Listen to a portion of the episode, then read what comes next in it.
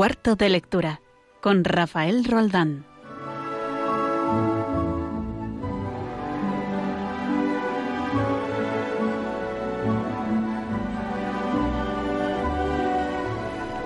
Muy buenas tardes, noches a todos los oyentes de Radio María cuando son las nueve en punto y empezamos esta contraprogramación de un evento deportivo que dicen, dicen que hay ahora mismo en algún sitio de, Europa. Y ya que todo el mundo está hablando de héroes, de héroes eh, un poco descafeinados, los héroes actuales o los deportistas, en el, nuestro cuarto de lectura de hoy vamos a hablar de héroes en el sentido etimológico, creo. Ahora no lo diré a Carlos, que está aquí. Eh, etimológico de la palabra y en el sentido clásico de la palabra. Carlos Orduña, buenas tardes, noches. Muy buenas tardes, noches. La verdad, un placer volver a estar aquí otra vez en nuestro cuarto de lectura. Ya lo echaba de menos. Porque tú no venías por aquí desde antes de... Yo desde que nos confinaron. Desde febrero del 2020 aproximadamente. Efectivamente. Aunque sí hemos tenido contacto telefónico, como saben todos los oyentes. Hemos mantenido tu, tu sección de los clásicos y vamos a empezar este cuarto de lectura especial, ya digo, porque, porque estamos contraprogramando al evento deportivo, al partido España-Italia de fútbol de la Eurocopa. Y, pero quédense con nosotros porque esto suena muy interesante.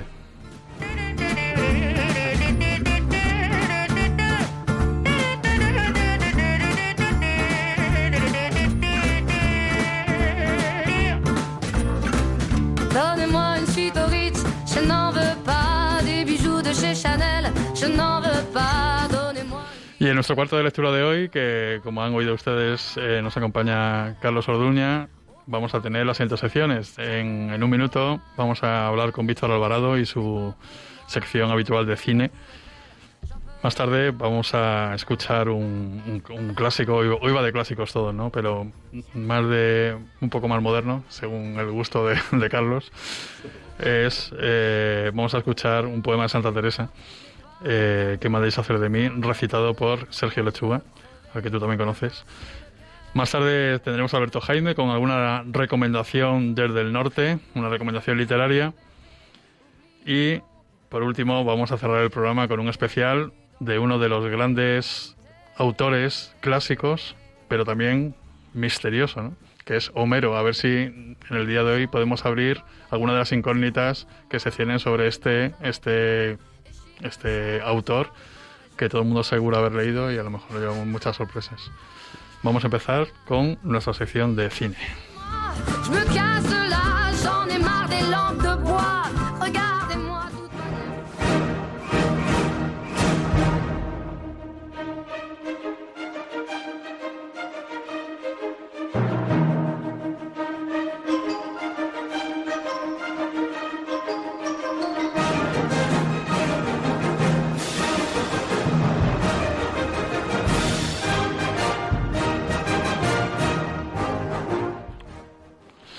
Tenemos al otro lado del, teléfono a Víctor Alvarado. Víctor Alvarado, buenas, buenas tardes, noches, Víctor. Buenas tardes a ti y a todos los oyentes de Radio María. Bueno, ¿tendrás un ojo en la televisión y otro con nosotros o no? ¿O full, full time con, con Radio María y su programa Cuarto de Lectura?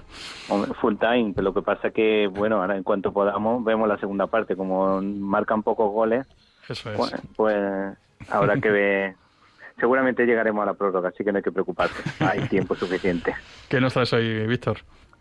Bueno, pues hoy vamos a hablar de Stefan Zweig y de muchas adaptaciones que ha tenido a, muchas de sus novelas y podríamos, si te parece, empezamos por Carta a una desconocida, que es la principal de, de todo el tema y luego ya vamos hasta donde nos dé tiempo, vamos hablando de cada uno de los relatos o algunas historias que tenemos por ahí. Sí, por favor, venga, empieza.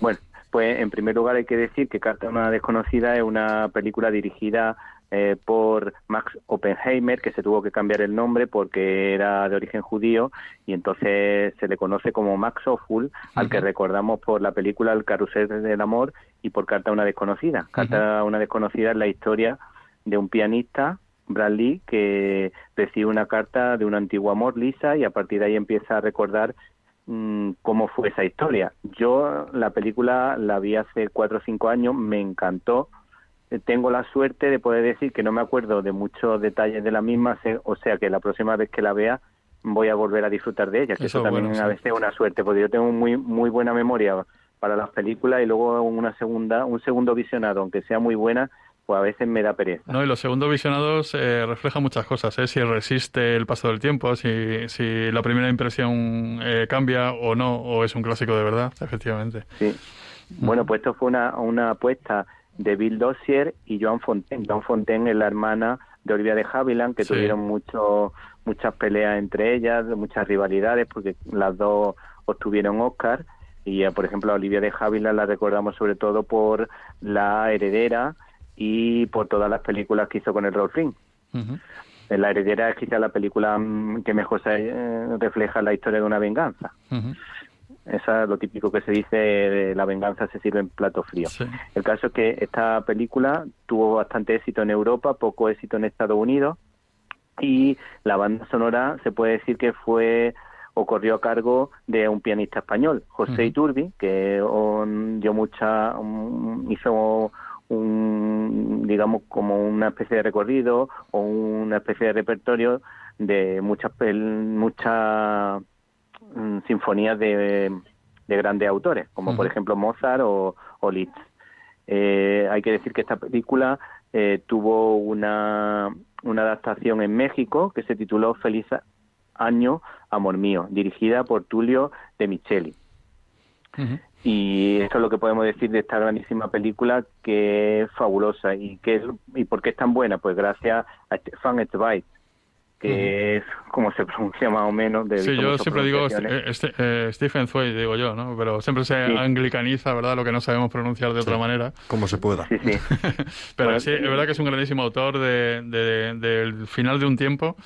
Eh, y el comienzo de otro, ¿no? Que, que, es lo que divide la Primera Guerra Mundial, quizá, ¿no? El, el fin del imperio, el fin del imperio austrohúngaro y el comienzo de la nueva realidad de después de la Primera Guerra Mundial.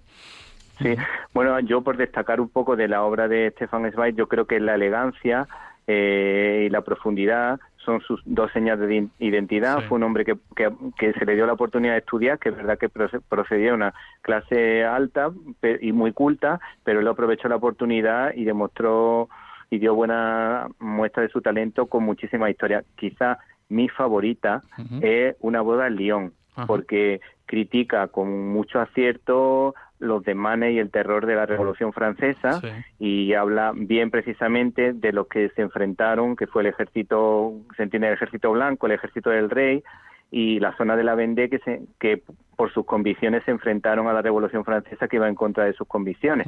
Aparte que, que se cometieron muchas muchísimas injusticias.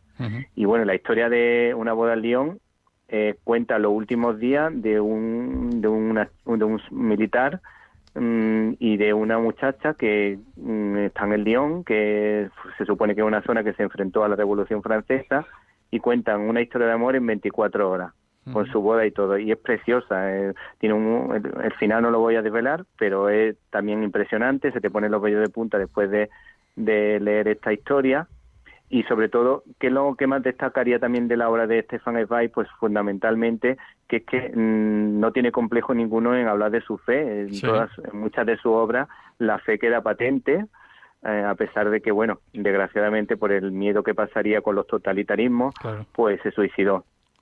Eh, sí, tuvo un final trágico en, América del Sur, creo, ¿no? sí, bueno, hay... Hay otro otro relato otro relato corto que se llama La caminata que en, realidad es una historia de la dignidad de dos personas que que son marginadas en su época, que no son atractivas para los demás, pero que gracias a Dios, gracias a su a, una, a un paseo, pues se enamoran y tienen la suerte de encontrar el amor y no le importa lo que han pasado, ese sufrimiento que han pasado por encontrar eh, ese amor y desde y ese amor se puede entender también como el amor cuando encontramos el amor de Dios o el amor entre una persona un hombre y una mujer pues también es una una mm, Dios mm, pues bendice muchas veces ese amor. Y luego con respecto a, a otra historia muy importante que podíamos con esto podíamos finalizar mm, es quizá novela de ajedrez, que también tuvo una adaptación cinematográfica. Te he visto, de, hecho, de hecho, he visto que en, el Twitter que, que, tú, que tú llevas, eh, Cine y Libertad, muy recomendable, por cierto, para que la gente que, que tenga Twitter te busque. Eh, la recomendabas el otro día, ¿no? Esta novela.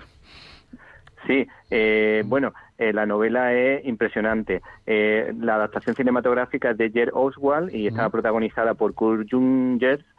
Y, hay que decir que, que, se piensa muy pronto en ofrecer una nueva versión.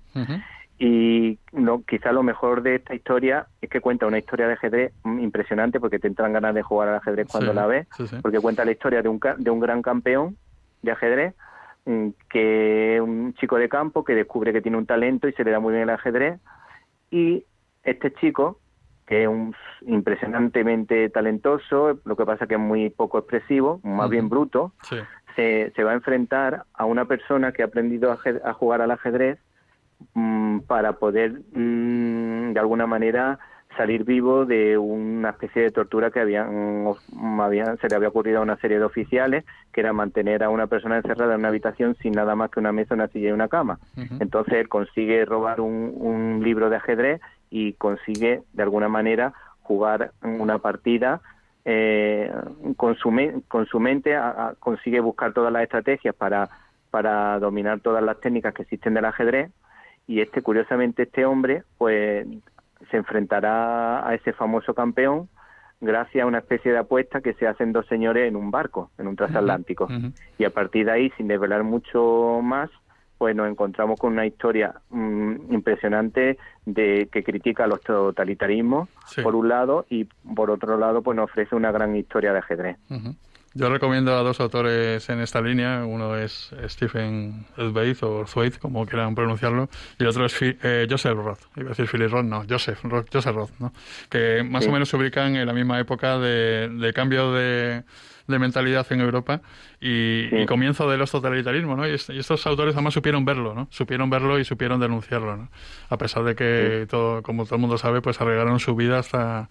hasta hasta, hasta la manera de tener que huir del país, ¿no? Muy bien. Pues muchas gracias, Víctor. Te dejo con que para que puedas continuar viendo el partidillo, ¿verdad? ¿Eh? Sí. Y, nada, y te espero de aquí al siguiente mes. Por supuesto, estamos preparados para disfrutar y si te parece termino con una frase que, que, define mucho o deja muy claramente lo que nos podemos encontrar en la novela de ajedrez. La lucha de la imaginación y la libertad contra el automatismo, la violencia y la brutalidad de la ideología materialista, porque critica tanto al comunismo como al nazismo. Muchas gracias, Víctor. Un abrazo. Muchas gracias. Un abrazo. Vamos a seguimos aquí en cuarto de lectura en Radio María cuando son las nueve y cuarto de, la noche aquí en la península una hora antes en las Islas Canarias y vamos a poner ahora eh, vamos a poner el primero de los dos místicos que he traído que son nada menos que Santa Teresa y San Juan de la Cruz. Eh, vamos a escuchar a su poema ¿Qué mandáis hacer de mí? que está recitado genialmente por Sergio Lechuga. Vamos a escucharlo.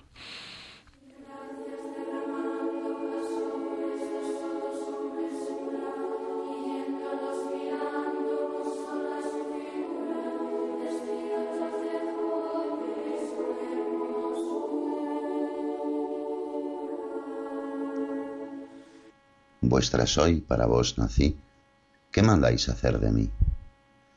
Soberana majestad, eterna sabiduría, bondad buena al alma mía, Dios alteza, un ser, bondad, la gran vileza mirad que hoy os canta amor así, ¿qué mandáis hacer de mí?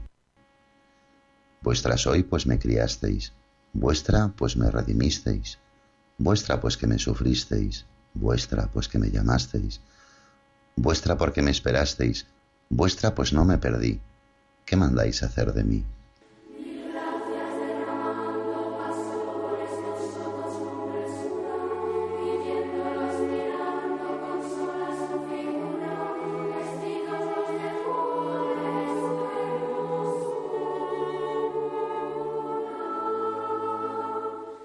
¿Qué mandáis, pues, buen señor, que haga tan vil criado?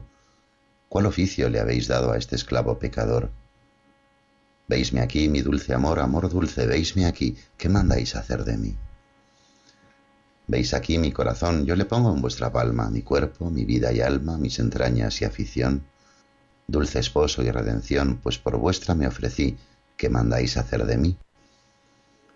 Dadme muerte, dadme vida, dad salud o enfermedad, honra o deshonra me dad, dadme guerra o paz crecida, flaqueza o fuerza cumplida, que a todo digo que sí. ¿Qué mandáis hacer de mí?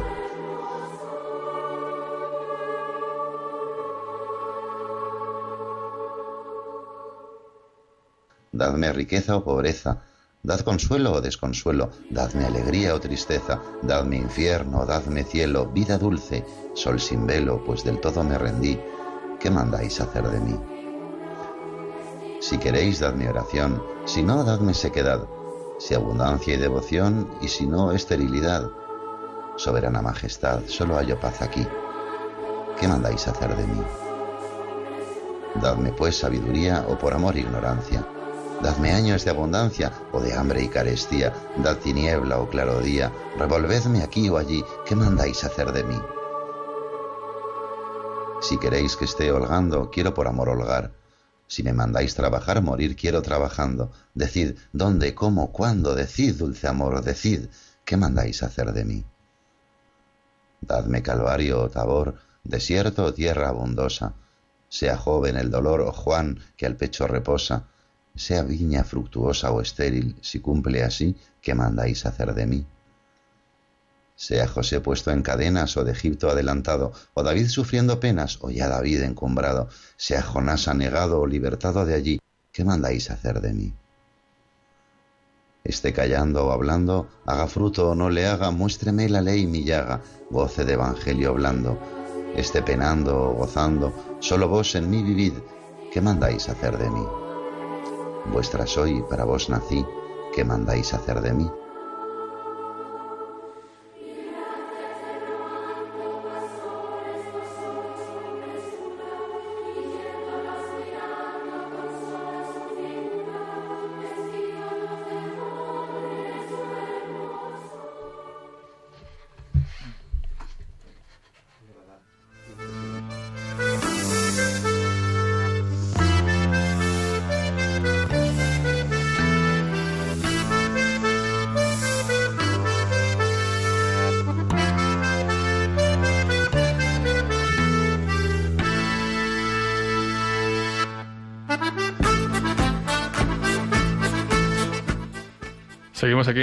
Lectura después de escuchar a, Santa Teresa y su ¿Qué mandáis hacer de mí? ¿Te ha gustado, Carlos? Me ha parecido una maravilla. bueno, como todo en Santa Teresa, que de hecho, mientras lo escuchaba, hacía una reflexión interna de...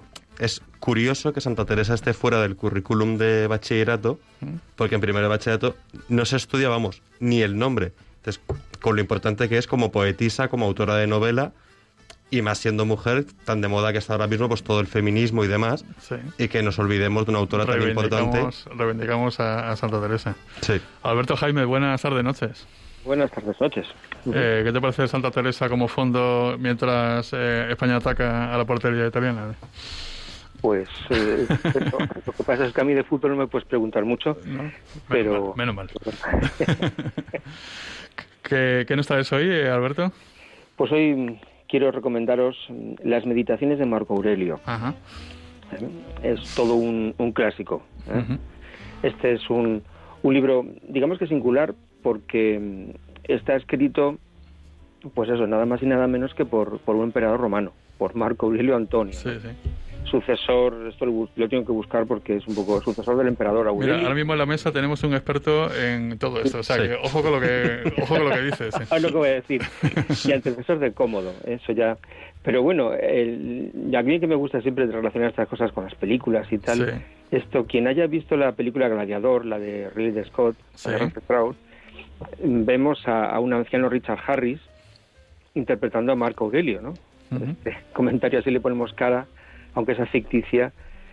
para, eso sirve el cine. Aunque aunque haga, aunque haga diga que no con la cabeza a Carlos Orduña, pero, pero, pero para eso sirve el cine. Es por otros motivos. Estoy contigo, Alberto. en fin, pero bueno, que hay que decir que el verdadero Marco Aurelio pues sí que fue un tipo inteligente y que practicó la filosofía estoica, ¿no? Y que tuvo grandes maestros, los mejores, Eh, ya digo que yo no soy historia, experto en historia, pero bueno, creo que debió ser un buen emperador que hizo pues, sus reformas y, y bueno, y mejoró, mejoró en general la vida del imperio, ¿no? También debió afrontar pues varios problemas, ¿no? Plagas de peste, hambrunas, etcétera, y que me he encontrado con que fue aliviada por el propio emperador pues vendiendo las joyas reales, ¿no? Eh, y luego, sobre todo, pues tuvo las bien sabidas guerras y problemas en las fronteras del imperio, ¿no? Por eso gana, gana importancia el libro, ¿no? Cuento esto, o pensamos en esto porque en realidad eh, la vida tiene mucho que ver con el libro, ¿no? Este libro, las meditaciones están escritas al final de su vida y a modo de pequeños apuntes. Vamos a ubicarlo, eh, Alberto, ¿en qué, en qué, en qué siglo? El siglo III, si no me equivoco. Eso te lo dirás mejor, es el experto que tienes ahí. segundo, segundo. Segundo, ya digo que no soy experto en la historia. Yo, fíjate, más me he fijado en, en el propio libro, porque al final es un libro que no, no, no tiene, no se encuadra en un tiempo determinado, realmente te sirve, ¿no? Es un libro que está escrito al final de la vida de, Marco Aurelio y está hecho a modo de pequeños apuntes, tomados muchos de ellos pues en segunda persona, o sea, se está dando a sí mismo consejos, ¿no? este hombre que fue un hombre de mucho poder, pero que entendió su poder como un deber y como un servicio, pues estuvo al final lejos de esa avidez de dominio y esa avaricia de poder, ¿no? Sí. Eh, una enorme calidad humana que se aprecia en su obra. Son meditaciones hechas pues en la soledad de, la noche mientras los demás duermen, ¿no? Se han acostado todos, entonces él se sienta y escribe y, viene pues a, ir componiendo pues el código moral yo creo que más importante de la antigüedad, ¿no? Donde podemos ver virtudes que nosotros como cristianos conocemos perfectamente, como la justicia, la piedad, la tolerancia. Eh, es decir, Marco Aurelio encarnó, pues de hecho, el, ideal platónico del rey filósofo, ¿no? Si tomamos el libro, lo vemos pequeñito, manejable, son esos libros que te puedes llevar a todas partes. Pero es, claro, es, es, fácil de leer, o sea, a ver, no con la facilidad esta actual que la gente, los mm. millennials nos piden, sino me refiero que tener en cuenta que es un clásico. Claro, eh, claro. si la traducción, la traducción es buena. Eh, Hay varias traducciones, te puedes encontrar de todo. Eh, pero claro, aparte de la traducción que sea mejor o peor, últimamente las traducciones cada vez son más buenas. Tampoco es un libro que puedas leer de cualquier forma, es decir, son aforismos eh, agrupados en 12, como en 12 capítulos que él llama libros y son aforismos que, jolín, son profundos, es decir, merece la pena además masticar cada aforismo poco a poco, pesar cada palabra, cada expresión, intentar imaginarse eso al, emperador hablándose a sí mismo en la soledad de la noche, diciéndose, dándose a sí mismo consejos, es decir, al final es un libro de esos que nunca acabas de leer porque realmente lo estás leyendo toda la vida, ¿no? Es decir, eh, son realmente no tiene tampoco recomendaciones teóricas, no es no es un libro destinado a, terceras personas, ¿no? Donde enseña cosas, no, es decir, aquí en este libro somos testigos del propio emperador hablándose a sí mismo, reflexionando, es decir, es un alma iluminada, ¿no? Eh, un testigo excepcional de los hechos de su época, reflexionando sobre ellos, sobre cómo afrontarlos, sobre su propia vida. Es decir, y luego además con el, con el valor de que quien quiera tener a mano pues los principios básicos del estoicismo, que es una filosofía todavía actual, pues los tiene en las meditaciones de Marco Aurelio. ¿no? El estoicismo que fue la puerta, digamos, de entrada al cristianismo. Es decir, que las primeras comunidades cristianas que se dispersaron por el área grecorromana, se definen en ese ambiente intelectual propicio a causa de las ideas estoicas, ¿no? Es decir, gente que practicaba la fuerza de la voluntad, que reflexionaba sobre la brevedad de la existencia, la revisión de vida y que aceptaba los cambios, pues como Job los aceptó, ¿verdad? Pues, pues eso, una gente que intentaba progresar por medio de virtudes como la justicia, la templanza, el valor, la sabiduría, la humanidad, cosas que nos suenan mucho a nosotros, ¿no? Qué bien, pues eh, me gusta me gusta la ficha de hoy, que parece que te, he puesto en un aprieto. En realidad, Carlos solamente es eh, filólogo clásico. solamente. y, está aquí para ayudarme luego para hablar de Homero. Pero me gusta tu punto de vista porque, claro, estos libros los, los podemos pasar por la criba de un entendido, pero en realidad es un libro que tiene que llegar a todas las personas para el que está escrito, ¿no? Y entonces yo creo que tu criterio es de 10 precisamente para ver la sensación ¿no? que en el siglo XXI nos puede transmitir un libro escrito en el siglo II según uno, en el siglo III según tú mismo. Lo mismo le pasa, por ejemplo, a, Epícteto, otro autor estoico que es muy interesante leer hoy en día, sí. pues nos está dando claves, pues digamos, cómo afrontar el mundo actual con, con, esas claves, ¿no? Es decir, bueno, son, son estos libros son muy muy interesantes porque la verdad es que nunca se hacen viejos. Es un es un libro para, para leer además, me imagino ahora en verano, ¿no? En, en unas vacaciones, ¿no? Con, con, con, tiempo, ¿no? Y con profundidad, ¿no? Y, y, con degustándolo, ¿no? Como si fuera una, copa de coñac, ¿no? De hecho es un libro que tengo siempre por aquí a mano, en, la mesa, en, lo, yo tengo un poquito machacado, lleno de una mancha de café por aquí y tal, no sé cuántos, lleno de, pues eso, un libro que ya no es blanco, es, es, gris o no sé de qué color, es marrón, porque está muy tocado, muy muy manoseado, es decir, es un libro que leo continuamente, continuamente. Muy bien pues tomamos tomamos la recomendación y nada, muchas gracias. Desearte que tengas un buen verano de aquí a la próxima vez que hablemos. Eso es. Y un abrazo muy grande, Alberto. Un abrazo enorme. Seguimos aquí en, en Cuarto de Lectura, en Radio María, con Carlos Orduña. Acabamos de hablar de que me gustaría hacer un pequeño comentario antes de que algún oyente se enfade. Gladiator, lo pronuncio en latín, está bien dicho Gladiator, es una película fantástica. Me encanta, pero históricamente patina mucho. Bueno, esa era la gracia de la época también de encontrar los, los puntos que estaban, eh, ¿cómo es? ¿Cómo se dice? Que que habían metido sin ubicarlos en el tiempo correctamente, ¿no? No sé cuál es la palabra técnica. Eh, a mí también me gusta mucho. Es, divertidísima esa película. Sí, no, es un peliculón, pero como de Marco Aurelio, cuando muere Marco Aurelio, estaban separados 700 kilómetros. Era imposible que Comodo le matara. bueno, cerramos el capítulo de Marco Aurelio y vamos a por el segundo místico que hemos traído hoy, San Juan de la Cruz nada menos, en una versión de, de Mancio Parada. Eh, lo que va a cantar Amancio Parada se llama Oninfar de Judea y forma parte del cántico espiritual de San Juan de la Cruz, musicado e interpretado eh, en esta ocasión por Amancio Parada, con Hilary Fielding y Rafael Domínguez al violonchelo, y la, Escolanía, se, oye al fondo de Segovia, dirigida por Marisa Martín. Esto fue una actuación que hubo en el Teatro de la Abadía, aquí en Madrid, en febrero de 2011. Vamos a escuchar a Amancio Parada cantando a San Juan de la Cruz.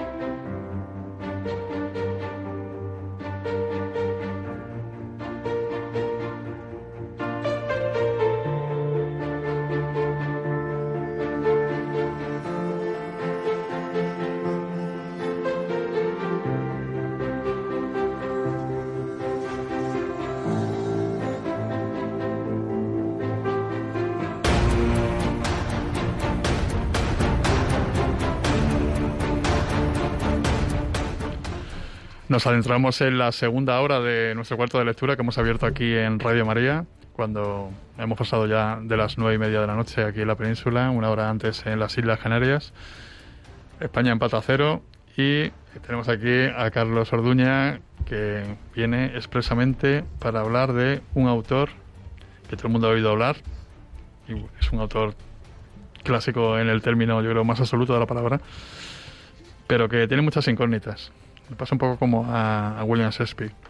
Eh, la obra es inamovible y el personaje es un poco fluido, ¿no? Digamos que no se mueve... un poco bastante. Un poco bastante. ¿Quién es Homero? Eh, bueno, antes de llegar a quién es Homero, que por supuesto vamos a llegar, este, este especial lo he querido orientar lo he dividido en cuatro partes para hablar primero de la parte más histórica, es decir, tú mandas. ¿Qué hay de verídico en lo que nos cuenta la Ilíada y la Odisea? Hablar luego un poco de la Ilíada y la Odisea, para luego ya poder abordar quién es Homero. ¿Existió Homero o no existió? Pues vamos a empezar con, la obra entonces, ¿no? Pues vamos a empezar primero con si Troya existió o no existió. Troya. ¿Dónde está Troya? Bueno, Troya está en Turquía. Concretamente hay una ciudad actual que se llama Isarlik, no sé cómo se pronunciará bien en turco, posiblemente sea Hisarlik o algo parecido. Pero esta, es verdad que es una ciudad que existió. En la antigüedad sí que se consideraba completamente verídico que todo lo que contaba la de la Odisea eran hechos ciertos, que habían pasado. Sin embargo, ya con la caída del imperio se empieza a dudar, lógicamente, de la historicidad de, de Troya. Hay un poco ahí de difusión que es al final de la antigüedad, entonces época exacta en la que se empieza a dudar, no hay, no podemos poner una fecha. Pues sería en torno al siglo III después de Cristo, más o menos, cuando se empieza a dudar de verdad de si existió o no. Y hasta el siglo XIX se consideró absolutamente falso. Pero en el siglo XIX, cuando empieza la arqueología, también se abren nuevas puertas para todos los filólogos. Gracias a Dios. Y Schliemann, el famoso arqueólogo alemán, empezó a excavar en la zona de Turquía y en Micenas y encontró tanto Micenas como Troya. Pero no encontró una Troya. ¿Ese qué año fue, aprox? Eso fue finales del siglo XIX. No encontró una, sino que encontró diez Troyas diferentes. Una encima de otra. Claro, como todas las ciudades antiguas. Efectivamente. Los tratados arqueológicos que hicieron los estudios y ponerse en serio con Troya ha permitido deducir que la Troya 7 es la Troya homérica. Sabemos esto por varios motivos. Para empezar, es una ciudad que se consumió con un incendio, exactamente igual que la Troya homérica. Tenía muchos, demasiados almacenamientos de comida, es decir, estaban pasando una época difícil y más difícil que un asedio de 10 años, pues es complicado de imaginar. Y también se ha encontrado mucha cerámica micénica, teniendo en cuenta además que los micénicos era el pueblo que les atacó. Por lo tanto, se ha encontrado una ciudad verídica que existió en torno a esa fecha y que fue destruida de forma similar y además que su trazado coincide con lo que describe Homero en la Ilíada. Como siempre, la arqueología es una labor detectivesca, ¿no? Y, sí. y entonces van encajando las piezas. Efectivamente. Al mismo tiempo, eh, eh, al excavar en Micenas, encontró muchos tesoros de oro, tesoros que datan más o menos del 1500 a.C., que coincide con la época de la destrucción de Troya 7. Y al mismo tiempo, tanto tesoro de oro, que es muy extraño porque es un ajuar inmenso, también explicaría el epíteto de Micenas, que siempre para Homero es Micenas rica en oro. Cuando es una zona que tampoco es especialmente rica ni en metales preciosos ni nada similar. Ni minas especialmente No. conocidas de oro ni nada estilo. Efectivamente, entonces eso hace que case bastante la historia. Al mismo tiempo podemos encontrar, tanto en la Ilíada como en la Odisea, una serie de acontecimientos verídicos, más que acontecimientos, pues formas políticas, las formas de la sociedad, etcétera, que coinciden con diversos periodos griegos. Para empezar, tenemos, por ejemplo, de la época micénica, una serie de cargos, instituciones, como la forma de referirse a Agamenón, que es el líder de los micénicos, que solamente se encuentran en Micenas, que posteriormente a la descripción de Micenas no existen esos cargos. También encontramos cascos que describe Homero, pues, hechos con colmillos de jabalí, que solamente se utilizaban en época micénica y de hecho solamente se han encontrado en Micenas. También hemos visto cosas, por ejemplo, de la época arcaica, que es la posterior, como la formación cerrada a la hora de luchar, Hmm. el utilizar la cabeza de Medusa en los escudos, pues como símbolo decorativo y además para protegerse a sí mismo, o la riqueza de Delfos, que se menciona bastante en los poemas homéricos. Entonces, es decir, es una amalgama Sí. de épocas históricas. La conclusión más lógica es, Troya no existió, sin embargo, sí, tanto para Elíada como para la Odisea, se inspira el poeta o los poetas, llegaremos al final del programa, en hechos que de verdad pasaron. Ajá. Pero eso en verdad que puede parecer muy sorprendente, nos pasa con nuestro cantar de gesta por excelencia, el. Co- Claro, como cualquier, iba a decir, como cualquier obra narrativa, sea novela moderna o sea, o sea en cualquier formato antiguo, ¿no? Eh, siempre se cogen verdades, ¿no? Para, para plantear un- una historia. Eso es. Esto se ve si Troya existió o no. La Ilíada. La Ilíada, el 90% de la gente, sobre todo los que no lo han leído, Bueno, primero, ¿qué, qué, ¿cómo se empieza a leer Homero? ¿Ilíada u Odisea? hombre, si, si seguimos orden cronológico, Ilíada. Ilíada primero. Muy bien. Efectivamente. Bien, la Ilíada todo el mundo se cree que cuenta la historia de Troya. Mentira. Troya es simplemente un anexo casi. ¿Es la excusa o...? Es, efectivamente es la excusa. De hecho, la, la propia Ilíada comienza así, con canta diosa la cólera del pélida Aquiles. Es decir, el tema es la cólera de Aquiles. Todo lo que pasa en la Ilíada pasa en cuatro días. Son apenas cuatro días y son 24 cantos. que son solamente cuatro días. Es verdad que hay muchas digresiones, muchos viajes al pasado, muchas historias paralelas, pero lo que es la acción de la historia son cuatro días. Es decir, muy cinematográfico también el lenguaje, ¿no? Efectivamente. Bien, pues efectivamente el tema importante es la cólera. No es una lucha de honor, aunque también hay luchas de honor, no es una historia de héroes, sino que es el enfado.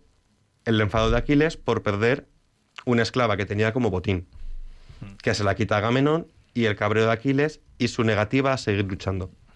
Y decide que no va a volver a luchar más, después de 10 años luchando.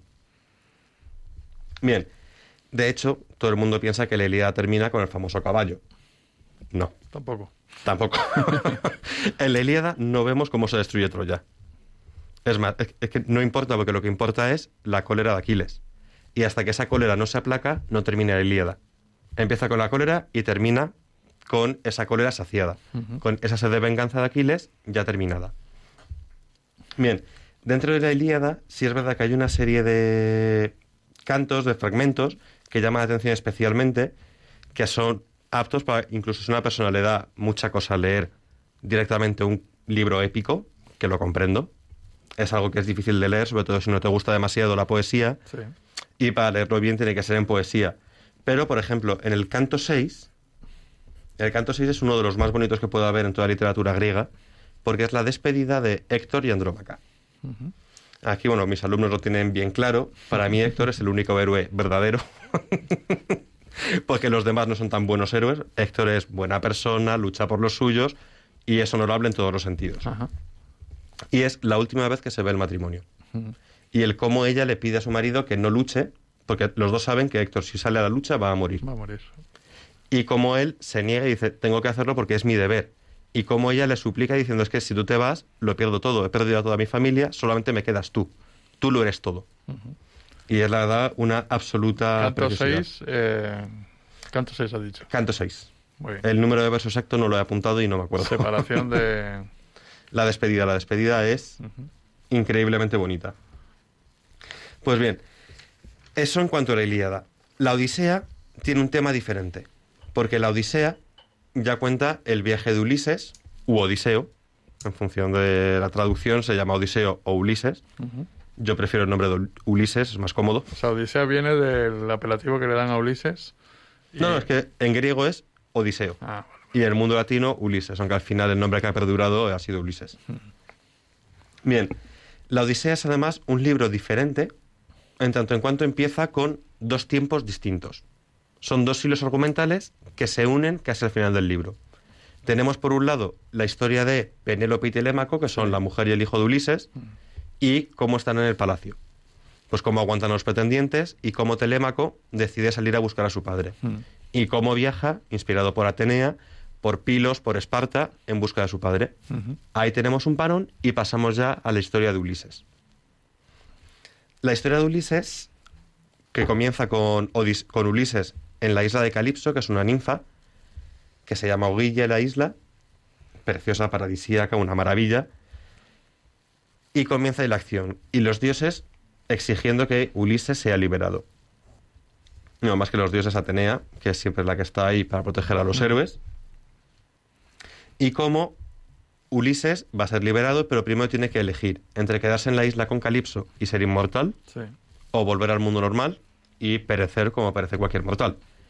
Ulises, lógicamente, escoge una vida humana en vez de una vida divina junto a Calipso y comienza su viaje. Su viaje de vuelta a casa. Uno de sus viajes de vuelta a casa. Porque Ulises está fuera de su casa 20 años en total. Mm. Los 10 años de Troya y los 10 años de vuelta. Le costó.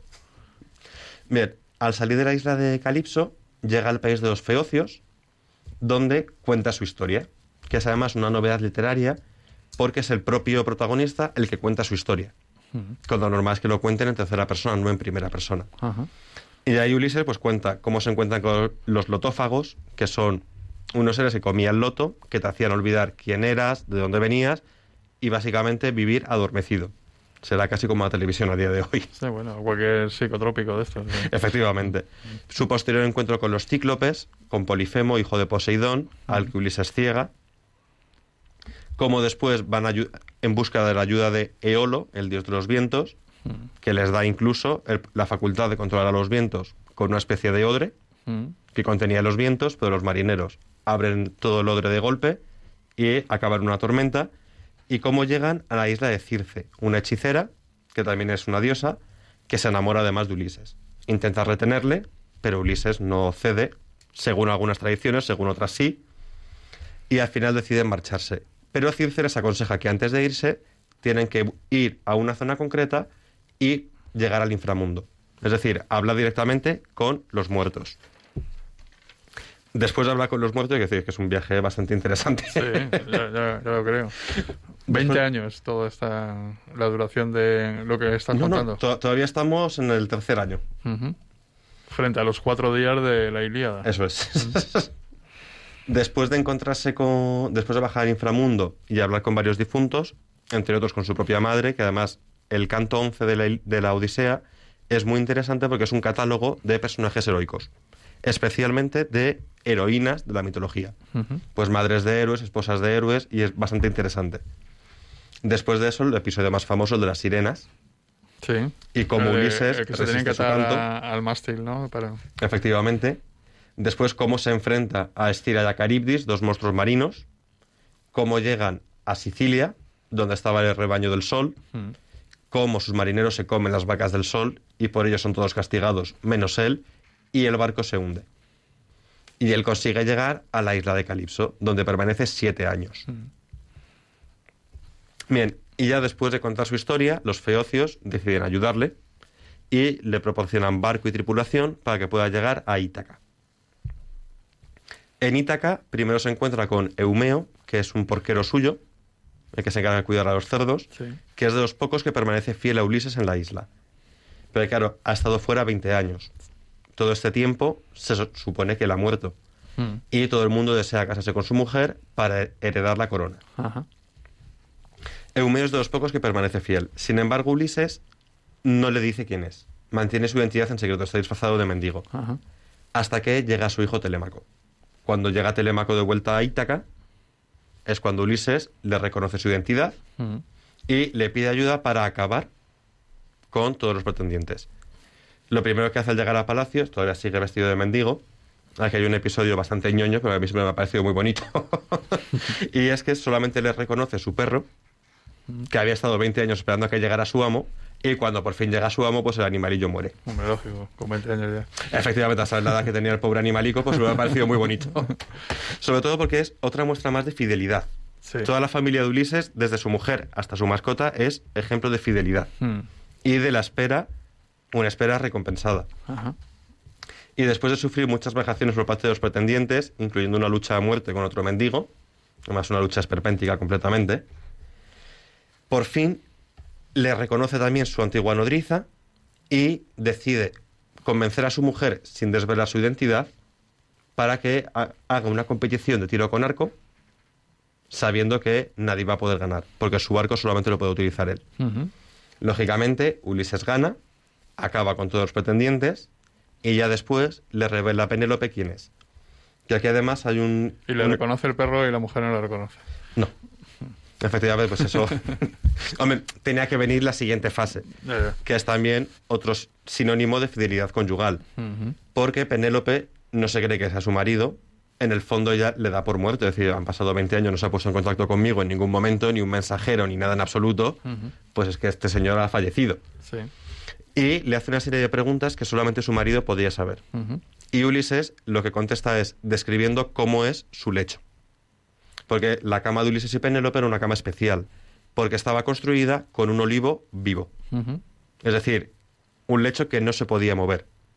Un sinónimo de fidelidad conyugal absoluta. Es decir, es que no se puede mover ni la cama. Y Penélope se da cuenta y dice, vale, efectivamente, este es mi marido. Y viven felices y comen perdices. Más sobre la Odisea. Y ahora vamos a Homero. ¿Existió o no existió Homero? ¿Quién es Homero? Sí.